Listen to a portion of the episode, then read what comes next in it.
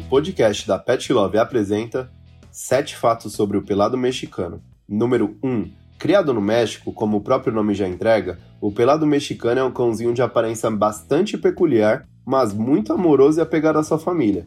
Número 2. A raça foi usada por muito tempo em sua terra natal para aquecer camas e algumas vezes até mesmo como alimento. Número 3. Apesar de muitos não gostarem da sua aparência, assim que as pessoas têm contato com o pelado mexicano, logo se rendem ao seu temperamento amigável e divertido. Número 4.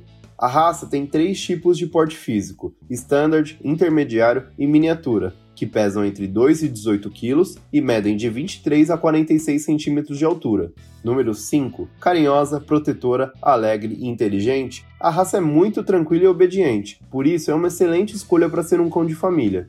Número 6. Apesar do nome pelado, a raça não é totalmente livre de pelos, pois conserva alguma pelagem nas patas e pernas, bem como na ponta da cauda e no topo da cabeça. Número 7. Quem pretende adotar um pelado mexicano precisa ter ciência de que esse é um cachorro bastante enérgico e inteligente e que se dá muito bem com crianças e outros pets, mas ainda assim precisa ser socializado quando filhote, assim como todos os outros cachorros.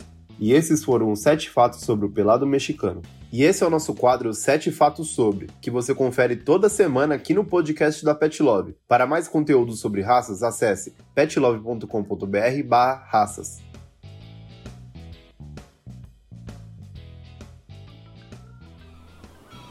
Este podcast foi editado pela Maremoto.